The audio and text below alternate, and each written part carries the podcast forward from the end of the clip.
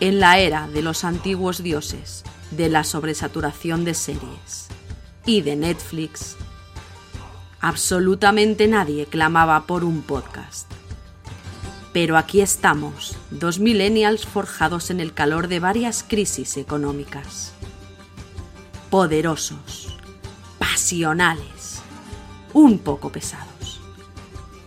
Nuestra nostalgia te hará ver Sena, la princesa guerrera.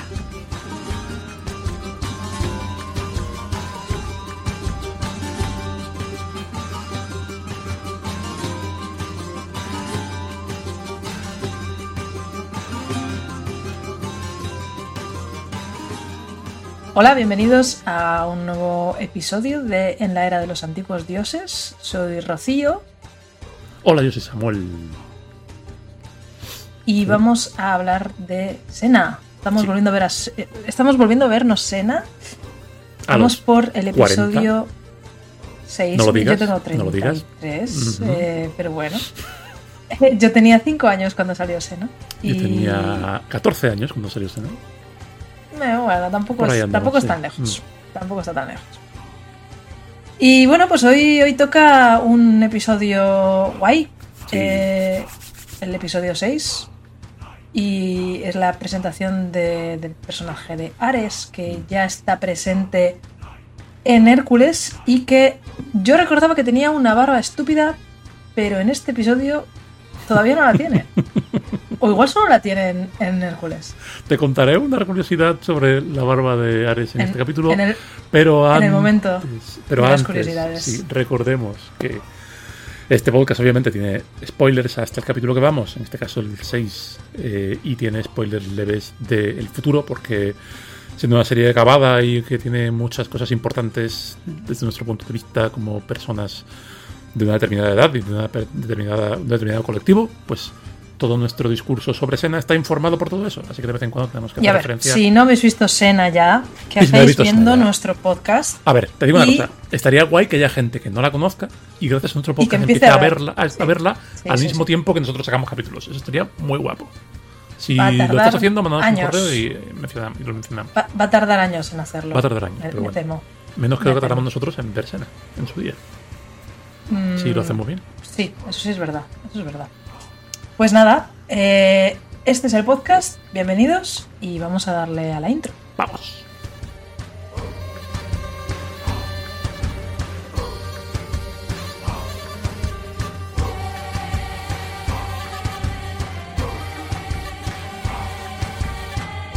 Temporada 1, episodio 6, Rocío, The Reckoning. The Reckoning.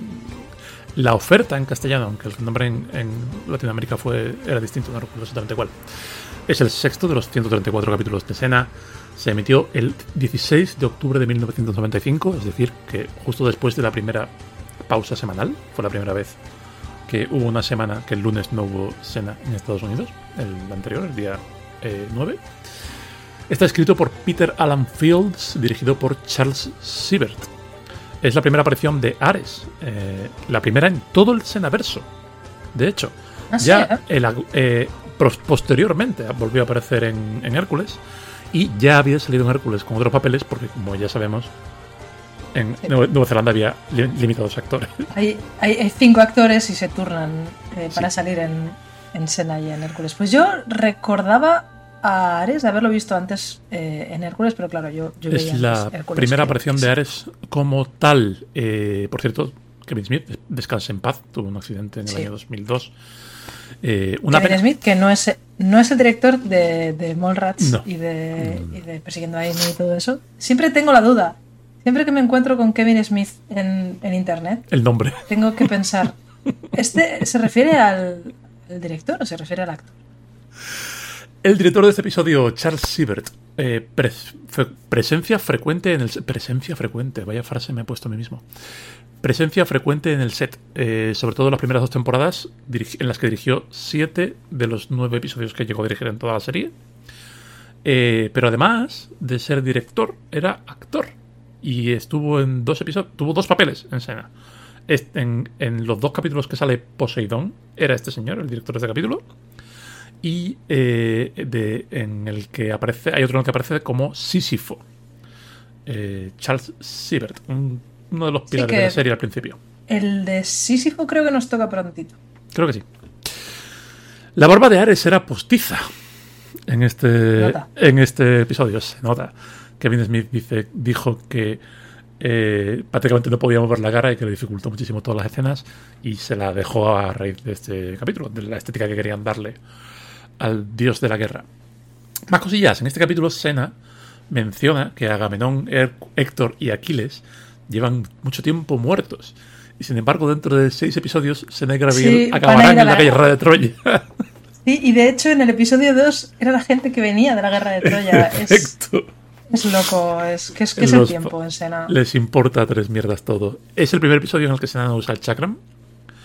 Y también es su primera demostración de superpoderes. Hay un momento en el que se insinúa que poseída por una furia motivada por el dios de la guerra, eh, rompe unas cadenas que la tienen atrapada. Es la primera vez que De hecho, es el dios de la guerra el que le dice que tiene una fuerza sobrehumana. Algo así. Pero bueno, Sena puede hacer lo que quiera, Sena puede volar. Sí, sí, sí. En el futuro volará, hará proezas mucho más locas, pero es la primera vez que la vemos hacer algo reservado para Superwoman. Eh, yo quiero abrir, abrir con una cosa. Rocío. Adelante. Sin desmerecer en absoluto a. Tengo aquí apuntado Carlos Kaniowski, que es un actor de doblaje muy famoso que hizo de Hagrid y de un montón de personajes más, y que es el que dobló en castellano Ares. ¿Qué voz tiene Kevin Smith? Hmm. No me la imaginaba así para nada. Súper profunda y súper grave y... No sé. Es curioso porque eh, es muy habitual que en temas de doblaje, esto me, acuerdo de, estos cortos que ponían a veces en la Fox entre, entre series, que te ponían como curiosidades de series y del hmm. doblaje y tal. Y me acuerdo del doblaje de, Anatomía de Grey, que el prota en castellano, en doblaje en español, tiene una voz súper guay, súper de señor guapete. Y al parecer el, el actor en la vida real tiene como voz de flautita. Entonces... Yo creo que es más habitual que nos encontremos gente que tiene una voz ahí como muy imponente, con mucha presencia, y que luego tenga una voz ahí. Se me hace raro. Sí, sí, sí, sí.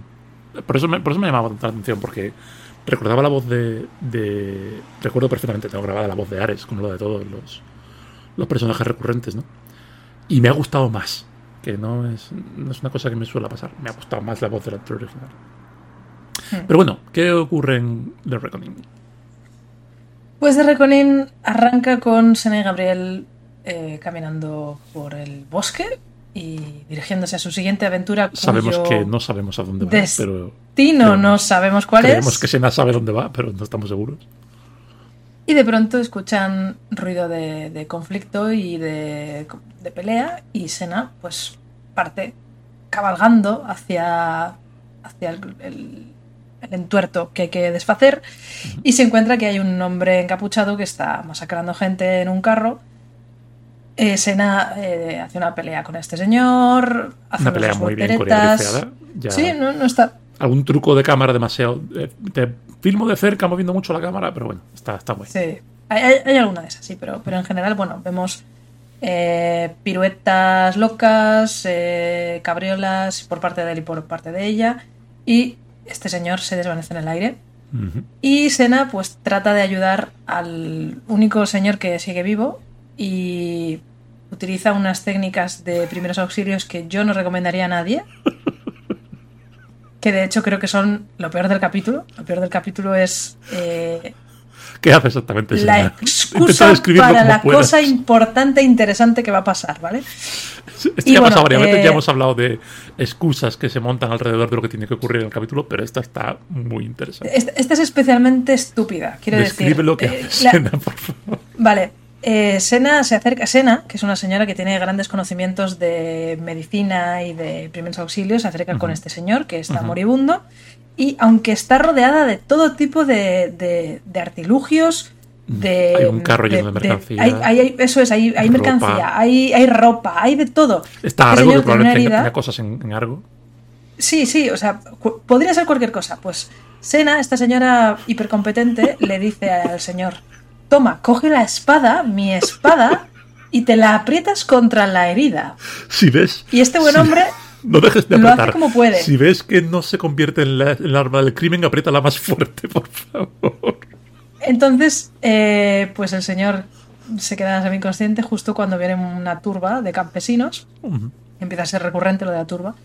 Y dice, no, ¿qué ha pasado aquí? Han matado un montón de gente. Y él, eh, pues esta escena con las manos manchas de sangre. Eh, la espada oh, misteriosamente llena de sangre. La, espada está llena de sangre también. Y cuando le preguntan al señor que está moribundo, el señor dice, oh, esa mujer. Y bueno, pues que, que, dicen, ¿has sido tú o has matado a gente? Sena y Gabriel, eh, que justo llega y no, Sena no ha sido tal. Sena intenta explicarse, pero pues no parece que vayan a escucharla, entonces eh, sale corriendo y, huyen de allí porque evidentemente no hay nada que hacer. Pero eh, acaban, acaba Sena siendo apresada por esta turba de campesinos. Acaban un poco y aunque quieren, Sí, aunque, aunque se la quieren cargar in situ, eh, porque evidentemente ha matado a gente, tiene las manos llenas de sangre y su espada estaba llena de sangre. Nadie la, nadie la ha eh, visto matar a esos tres señores. No, pero dan por hecho. Pero claro, como le han, como Sena había apretado muy fuerte la espada contra. Creo, creo que abundante sangre que evidencia, La única evidencia clara de que Sena puede haber matado a esa gente la ha creado ella. Es la espada es la espada. Es la única. Porque, claro, ¿por qué tengo las manos de sangre? Pues porque estoy ayudando a este señor. No he robado nada. Además, sola. No, mira, se, además se, levanta y se aparta del señor y deja de ayudarle justo antes de que aparezca la turba. Es tremendo, está muy guay. En fin, eh, el caso es que Sena está apresada y le van a hacer un juicio. Y Gabriel pues está intentando ayudarla. Gabriel está hablando con el, con el anciano del pueblo y está intentando que entre en razón y buscar la manera de, de liberarla. Y resulta que mientras Sena está lamentablemente sexymente eh, encadenada sí, porque lo primero que sus paños es menores. ponerla en camisón, obviamente. Sí. Y de nuevo, no vamos a contar otra vez lo mismo, pero de nuevo, cuando Sena no controla lo que lleva puesto y la ponen sexy, da mucha penita, da mucho. por favor, Es que, ni siquiera es sexy. Es como, ¿pero por qué le habéis quitado la armadura? No era necesario, ¿no? no puede, bueno, sí os puede matar con una peza, Coño, O Eso sí es verdad. O, sí, eso es verdad. O déjala Pero la, la, cosa de cuero que, que lleva debajo. Eso es, eso es. Es que su traje, que todavía no entiendo, tiene varias capas. ¿Por qué habéis escogido justo la capa que parece ropa interior? En fin. Correcto.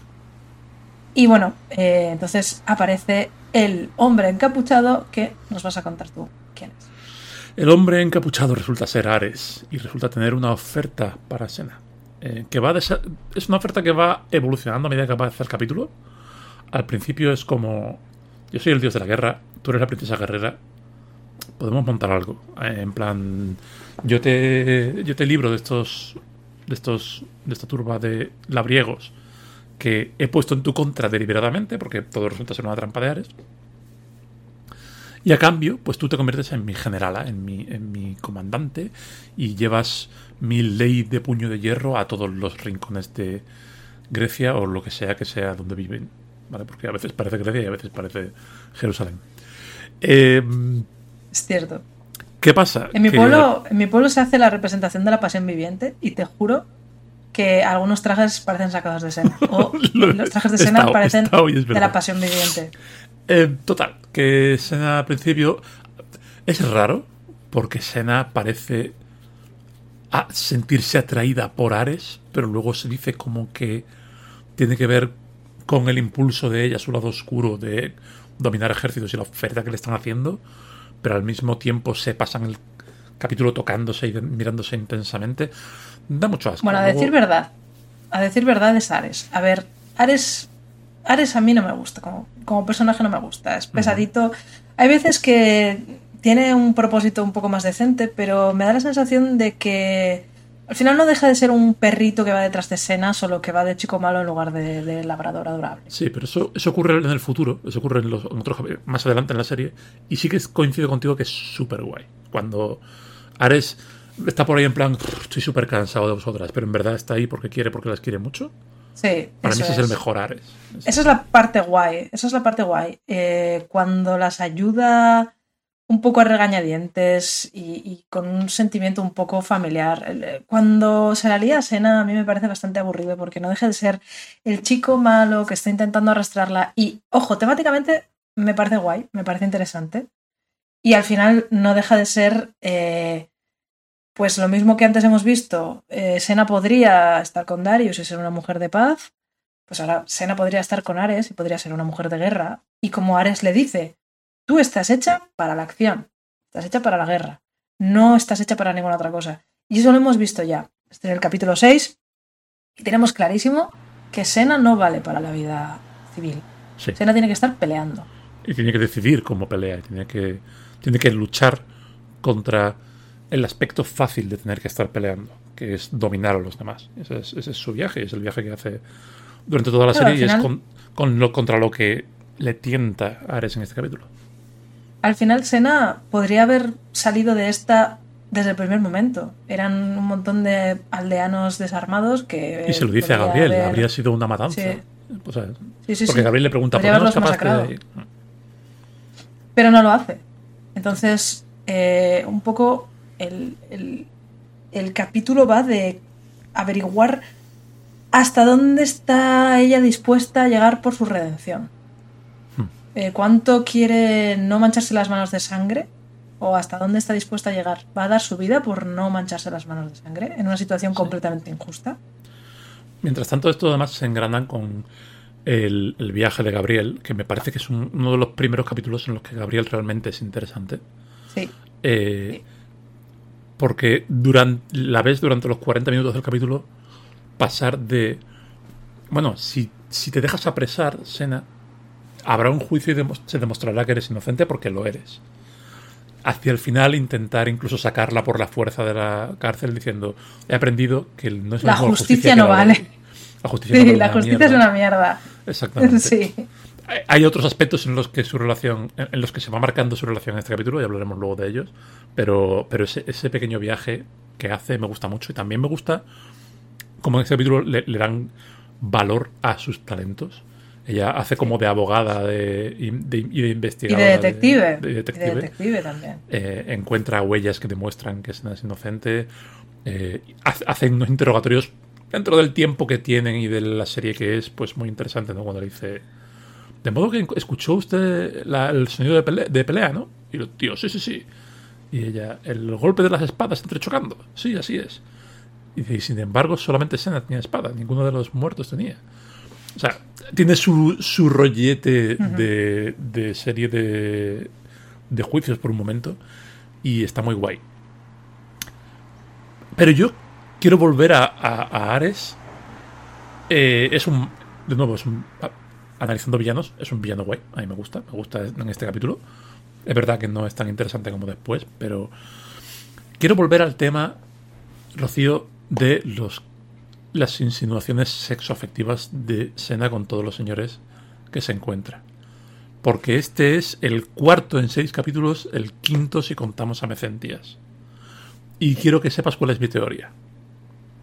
Venga, va. Te voy a contar mi teoría, ¿vale? Sabemos que los productores estaban en plan, esto va a funcionar. La prota es una mujer, la otra prota es una mujer. La gente va a ver esto de verdad. Hmm, vamos a escribir un montón de capítulos en los que hay señores. Y a ver si algo se queda pegado a la pared cuando lo diremos. En este capítulo todavía no se ha estrenado la serie. Estamos viendo todos los capítulos que son previos a la reacción de la gente a Sena. Y creo que eso marca el, discurso emotivo, el, discurso emocional y la sexualidad en este, en este caso. No sé, no soy, soy muy consciente, porque no he visto la serie desde que tenía 20 años. No soy muy consciente de si esto cambia pronto o si cambia mucho. Pero es muy llamativo ver cómo eso, en seis capítulos, hay cinco personas con las que, eh, de una forma u otra, hay un intercambio eh, de flirteo, insinuación. Eh, en el caso de Marcus, literalmente muestras de afecto directas. Creo que lo dije en el capítulo 2. Creo que se encontraron con que habían hecho un icono del feminismo y de la independencia y del. Sí. Y, y, Sáfico. No, hablemos ya de Sáfico porque eso, evidentemente, hasta que no termine la serie no. Pues es interesante esto que dices. Eh, sí que es verdad que Sena es un personaje que está muy, muy cargado de sensualidad. Hmm. Y no, sé si diría de, sexualidad, pero sí de... Es que es un profundo atractivo. Tú pones a Sena en cualquier contexto y quien no va a que no, no quiere estar con ella se la va a querer cargar y porque no puede estar con ella. Claro. Entonces en el futuro vamos a ver a Sena, vamos a ver a Sena en, muchos contextos de flirteo y de romance y de, sexualidad. Vamos a ver eh, una de sus parejas más importantes, que es Boreas, eh, Boreas, como dicen en, inglés. Eh, vamos a verla con Julio César, que es también parte de su pasado y de un mundo paralelo. vamos a verla con, vamos a con un montón de gente. Vamos a ver relaciones. sí, que tienen un poco más de peso. Exacto, con contexto y con peso y con carga. Pero por otro lado, también es muy habitual que Sena parezca que se ha tirado a señoras que aparecen. Porque, porque quiero decir, la, la, chavala que le enseña a hacer lo de cortar el flujo al cerebro, esas dos tienen como algo de, de, feeling y ya no hablamos de la OMA, la OMA y Sena han follado volando. O sea, es que esto es así, han follado al derecho y al revés. Está claro. Pero y bueno, hay más gente de, su futuro. Es que al final, es que con Cleopatra también, es que tiene feel con casi todo el mundo. Pero da la sensación esa de que se encontraron con... Ah, después, con tenemos un personaje con que podemos poner a follar con quien quiera, porque es lo que tú dices, es una... es atractiva a un montón de niveles diferentes y de muchas formas diferentes. Pero aquí todavía nos parece que aquí todavía nos había dado, cuenta de que no tenemos que estar haciendo eso todo el tiempo. No hablemos ya de podemos hacerlo con otras mujeres, por supuesto. Entonces, toda esta parte, además sé que luego hay, hay insinuaciones en el capítulo que sale de Hércules también. Eh, bueno, que tienen tiene su porqué, porque realmente el pene de Hércules curó a, Sena. Claro, claro. O sea, definitivamente. Sena tenía su, su, intención de ser buena gente, pero su paso hacia la redención pasó por la cama de Hércules. sí. En efecto, en efecto. Pero bueno, em, a ver, en general, eh, no sé si estar de acuerdo con lo que dices, me parece una teoría que tiene sentido, pero no recuerdo lo suficiente de la serie como para decirte si es que sí o es que no. Sí que me parece que eh, hay un hueco de afectividad y de, una relación profunda que lo va a llenar Gabriel. Sí, sí, sí. Y va a haber mucho, mucha tensión sexual que la va a ser con Gabriel. Y que está puesta ahí a propósito.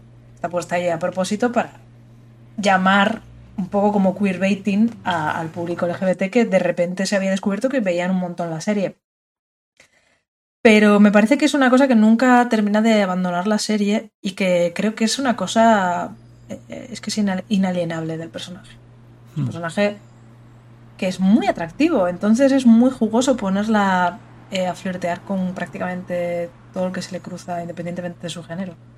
Es que tiene, tiene tensión sexual con Calisto, tiene tensión sexual con Pero todo el mundo. Con Calisto, ese es otro rollo. Ese es otro rollo. Eh, estaremos pendientes de esta cosa porque yo quiero estar quiero quiero quiero fijarme en las fechas ¿no? y, en, y en el tiempo que pasa y en lo que va haciendo con el personaje a medida creo que tú dices que se dan cuenta que la gente gay está eh, la gente de GTV está disfrutando de la serie y está viviéndola de otra forma y que a lo mejor no dentro, tienen que dentro de poco eh, Sena y Gabriela van a empezar a bañarse un montón juntas y desnudas y van a, van a dormir juntas un montón Tú no te preocupes por eso, que, está, está a la vuelta de la esquina. No, pero lo que digo es que ese es mi recuerdo. Ese es mi recuerdo de la serie. Y lo que estoy viviendo ahora al volver a verla es algo que no lo contradice, pero que me dice que. que no, no a lo mejor no hay tantísima valentía de entrada al producirse como la que nuestra memoria le adjudica, que a lo mejor empieza después. No sé si me estoy No, no, en eso, en eso te doy la razón. Pero es que iremos viendo con el tiempo. Tiene que dar mucho vértigo hacer, hacer Sena. De nuevo, estamos en la temporada de Seinfeld y de Fraser y de Friends y no se podía ser más hetero que en 1995. Yo creo que el mundo no ha sido nunca más hetero que en 1995. Tendría que mirártelo, las fechas exactas, cuáles son los datos, pero yo creo que a ver. Alcanzamos peak heterismo en ese momento. tal vez lo mainstream, sí. Ahora mismo no sé cuáles son las fechas, pero más o menos por aquí fue cuando en, si no mal recuerdo, nunca ha sido Treki, en Deep Space Nine hay un beso lésbico hmm. entre dos señoras y, nuevamente es lo que comentábamos en el otro episodio. ¿Por qué hay tantos actores racializados trabajando en esto? Pues porque se consideraban géneros menores. Entonces supongo, supongo. Pero bueno, también ten en cuenta una cosa. Eh, esta es la época en la que Ellen DeGeneres, que tenía su propia serie, sale del armario. Sí, correcto. Entonces, mm, igual no diría que es tan profundamente hetero esta era la era en la que las series empezaban a hablar del SIDA, empezaban a hablar de, de, personas eh, LGBT. Eh, no recuerdo exactamente cuándo salió Marnie Brown, pero Marnie Brown sería de esta época más o menos, o igual la anterior. Marnie Brown fue una, una sitcom que en España no sé si tuvo mucha pegada, pero al parecer en Estados Unidos sí, tanto que, bueno, eh, creo que hubo un arco en el que Barney Brown fue eh, madre soltera y salía en el Congreso, salieron hablando de, oh, porque mirad, eh, estamos perdiendo los valores. Y eso, eso mismo lo introdujeron en la serie y salía Barney Brown en plan de, ¿qué está hablando de mí? El congresista este, ¿pero qué le pasa? Entonces, creo que es una época de, es una época de cambio. Sí que es pre-Buffy, pero estaban empezando a salir cosas muy curiosas. Estaban haciendo muchos very special episodes en, muchos sitios y a las sitcoms estaban empezando a entrar ciertos temas que, igual las sitcoms más mainstream o que tenían más pegadas no se veían, pero sí que hmm. empezaba a notarse algo de, cambio. Sí, y ya hablamos la semana pasada que, que quienes saben más que nosotros de estas cosas nos dicen que, eso, que la serie de género, eh, las series, vamos a poner entre comillas, minoritarias y, y vamos a poner entre comillas, nerd, porque eso conjura una imagen que, por ejemplo, con Sena no es exacta, ¿no? Eh, pero sí, eh, era un. Puede ser, puede ser que fuese un momento de transición y que lo que. Y que lo que, lo que nos encontremos sea. Lo que tú dices, que pasa muy rápido a. Eres mi alma gemela, ya nos bañamos juntas y a, todo eso. En este capítulo, por cierto, me gusta mucho también el final de. Me gusta mucho la, relación entre ellas, entre Sena y Gabriel.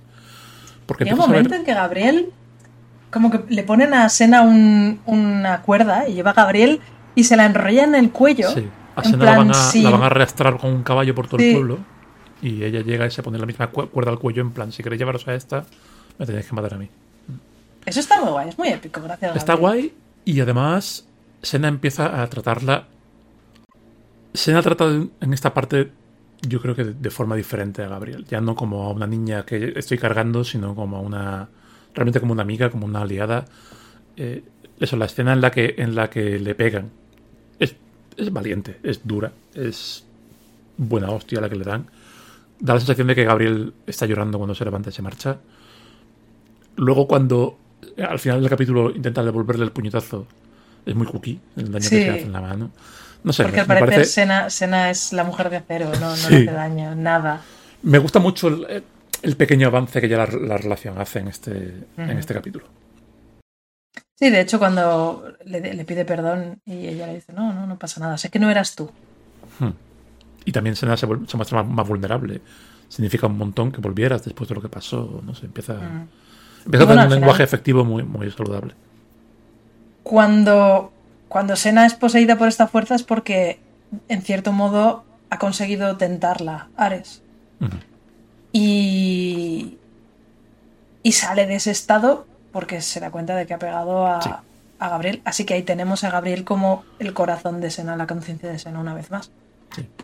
Mm, no está mal habernos desviado de la sinopsis porque tampoco pasa muchísimo más en este capítulo. No, eh, es un... Sena es tentada por Ares varias veces de diferentes formas, diferentes grados. Cada vez le va ofreciendo más y más. Y siempre en, un dormitorio en croma un poco raro. Siempre sexymente también. Eh, lo primero que hace es sobarla. O sea, nada más. Lo primero que hace es quitarle las tirantes. Intentar quitarle los tirantes del camisón. Sí, sí, sí. Bro. Eh, luego ya se lo quita entero porque, por supuesto, porque no, ¿no? Ya directamente. Pero muy mal.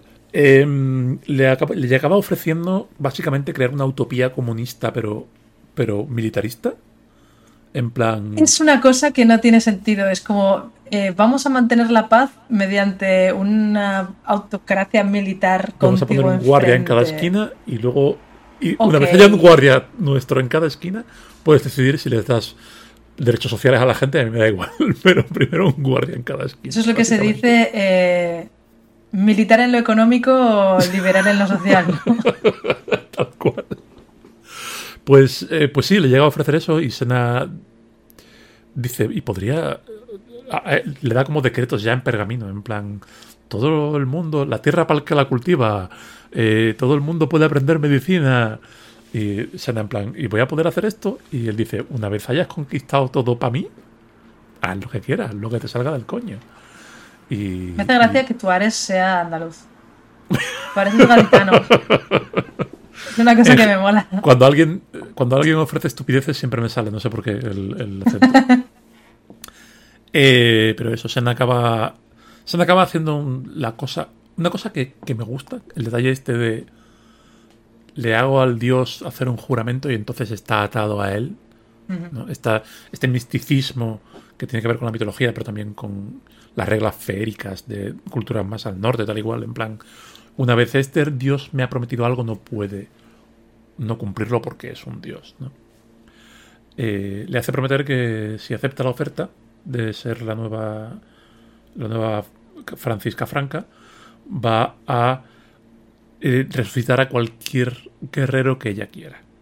Y es ahí cuando le, menciona a Agamenón y a Aquiles y tal. Y, Ares como, como, es tonto. Es, eh, bueno, ella, ella, o Ares es tonto, ella es lista. Y es, es, un poco la típica jugada de héroe trickster. Está guay. De me haces la ley, te hago la trampa. Está, guay, y me gusta cómo se lo toma Ares luego. Me gusta el. Sí, sí, sí. Bueno, aquí tienes tus, tus señores. Te volveré a enganchar. Te volveré a enganchar. Sí, nos veremos. Tengo una pregunta importante. Diga. Eh, al final del capítulo, Sena es declarada culpable entonces finge que va a aceptar la oferta y le pide a, le dice a Ares que los guerreros que quiere para su guardia personal son los tres muertos del principio por los que están llevando, siendo llevados a juicio. Jiji jaja, todo el mundo es feliz, todo, el, mundo es maravilloso, los señores resucitan. ¿Tengo que restar tres del Death Toll de Sena? ¿O se queda igual? Porque en este el dinero de la decencia no matar a nadie. Claro, en este no El único capítulo en que no mata a nadie es en el que la llevan a juicio por matar a gente. A ver, dado que ha resucitado a tres personas, yo creo que, sí, le, podemos, le podemos. O, o, espera. Actos milagrosos de Sen. Ah, Empezamos una nueva cuenta. Podemos llevar las cuentas en paralelo. Tres resurrecciones. Vale, está bien. Para ir por el capítulo 6 está bien. O sea, siete muertes, tres resurrecciones. No está Yo creo que está bien. 15 muertes. No sé cuántas pensabas que llevábamos, pero estamos en 15. 15, 15. 15, 15. vale, vale.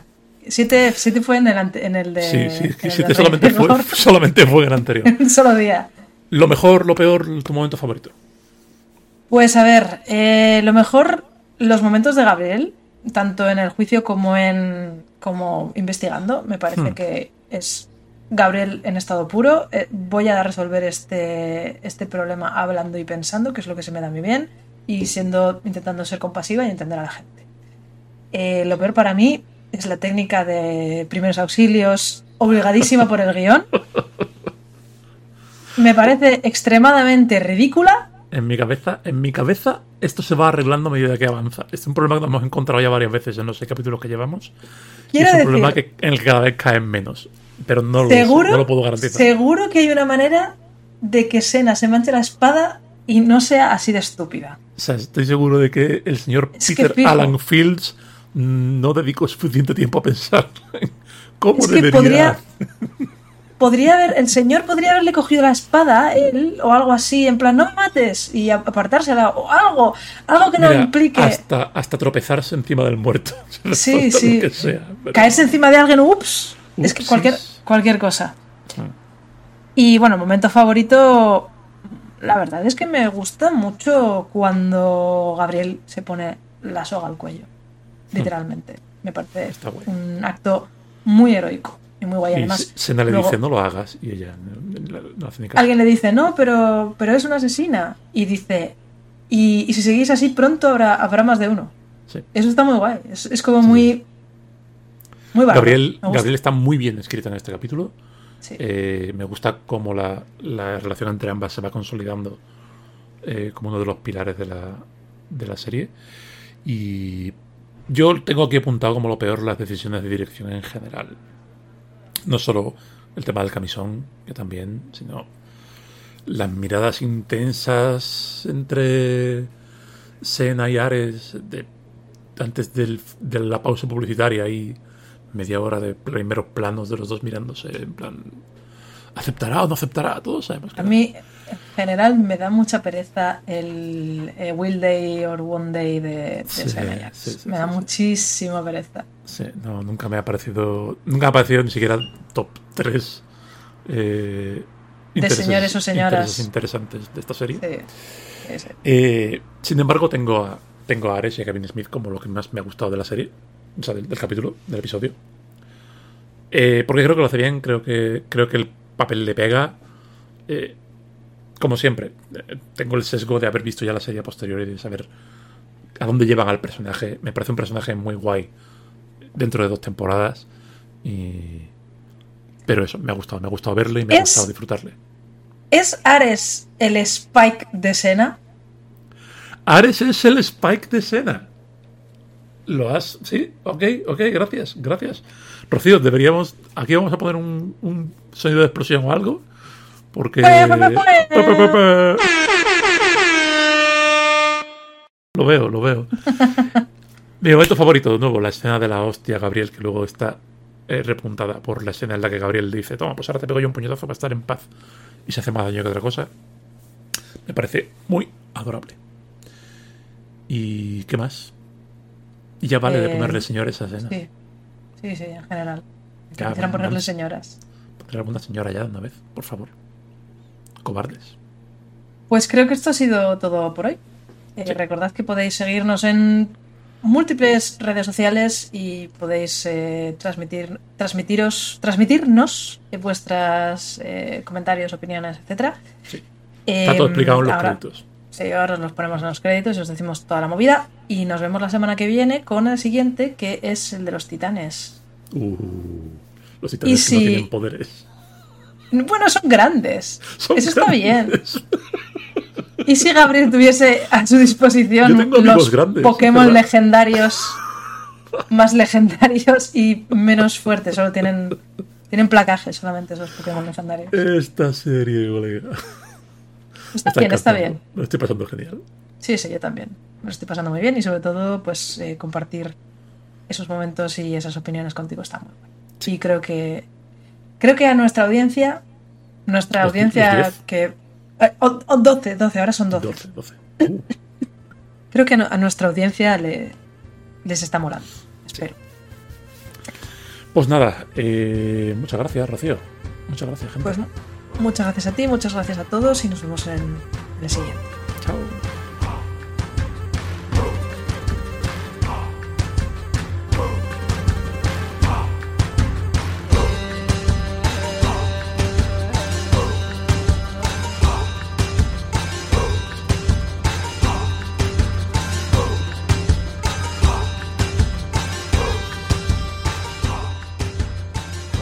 Bueno, pues esto ha sido el episodio número 6 de Reckoning, que va a salir el día 13 de noviembre de 2023.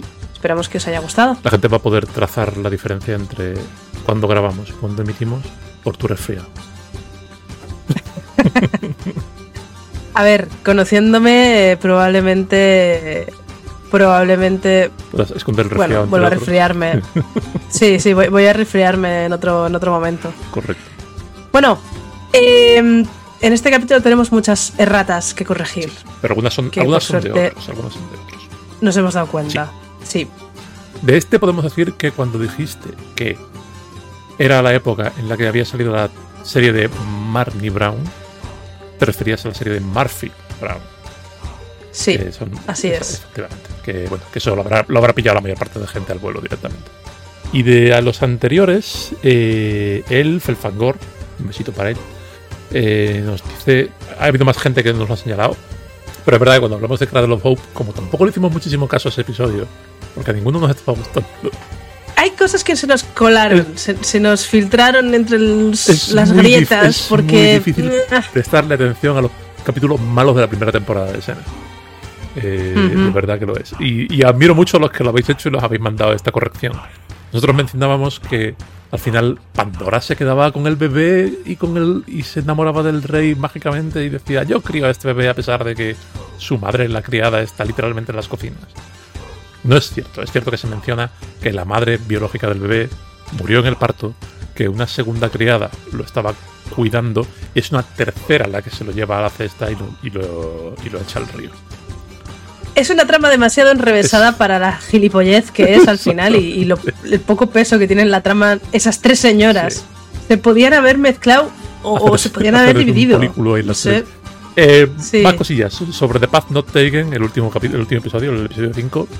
Eh, sí que estuvimos hablando de la gente, de cómo la gente de color había manifestado que en este tipo de series de género era donde encontraba eh, a finales de los 90 sus oportunidades y mencioné que Leticia, nuestra amiga Leticia, me había contado que Gina Carano había dicho que era el único, el único espacio en el que encontraba papeles realmente me dijo que fue Gina Torres. Hay mucha diferencia entre esas dos reinas.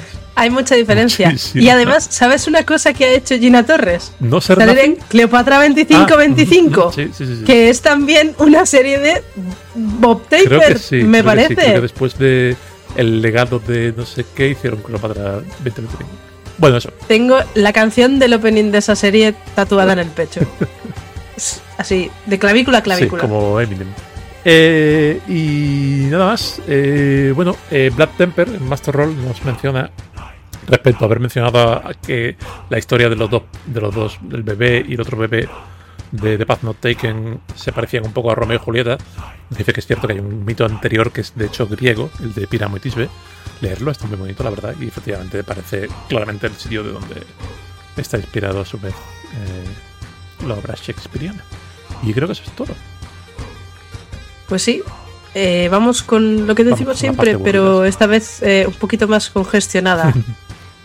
si queréis contactar con nosotros a través de email, recordad que podéis hacerlo a través de antiguosdioses.pasillo8.es. Mandadnos vuestra eh, interpretación del inicio de la música de escena y la pondremos después, después de nuestra música. Sí, después de algunos. Para, para, que sea sorpresa. Em, si queréis contactarnos en Twitter es arroba senadioses y en Mastodon estamos en tkz.one barra antiguos dioses. Si queréis contactar conmigo, estoy en Twitter como Robega, acabado en H. Y también de la misma manera en masterroll.es. Y si queréis eh, encontrar a Samu, pues tenéis todas sus movidas en github.com barra Samuel Aneiros. Todavía no he conseguido que me desbaneen de hercules-sena.fandom.com, pero Wush hace mucho trabajo extra, whosh.org. Em, la música, como siempre, el Legends of Sparta de Faria Faraji. Buscad sus recopilatorios en YouTube, están muy guay para trabajar con ellos de fondo. Tiene también música rollo eh, balcánica que se parece mucho a, lo que hace lo Hace muchas ah, movidas culturales clásicas, se va, se va a folclores y lo hace, los hace cinemáticos y está muy guay. Eh, el podcast está producido y editado por nosotros. Se publica en la marca Pasillo 8 y está en todas las plataformas donde escucháis podcasts. activosdioses.pasillo8.es para encontrarlas. Recordad dejarnos estrellitas y dejarnos reseñas en sitios si os gusta el podcast porque nos ayuda un montón. Realmente, realmente, realmente es lo que nos ayuda. El logo del podcast es de Cristina Martínez. Si queréis que os haga un logo y cualquier movida visual así de guapas, pues hablad con ella y pedirle, pedirle, ofrecerle dinero a cambio de sus productos. Y la locución de la intro es de Dice Jiménez. Y no, lo que ya estaría. Muchas gracias, Ro. Venga, muchas gracias a ti y gracias a todos los que nos están escuchando. Un besito. Ciao.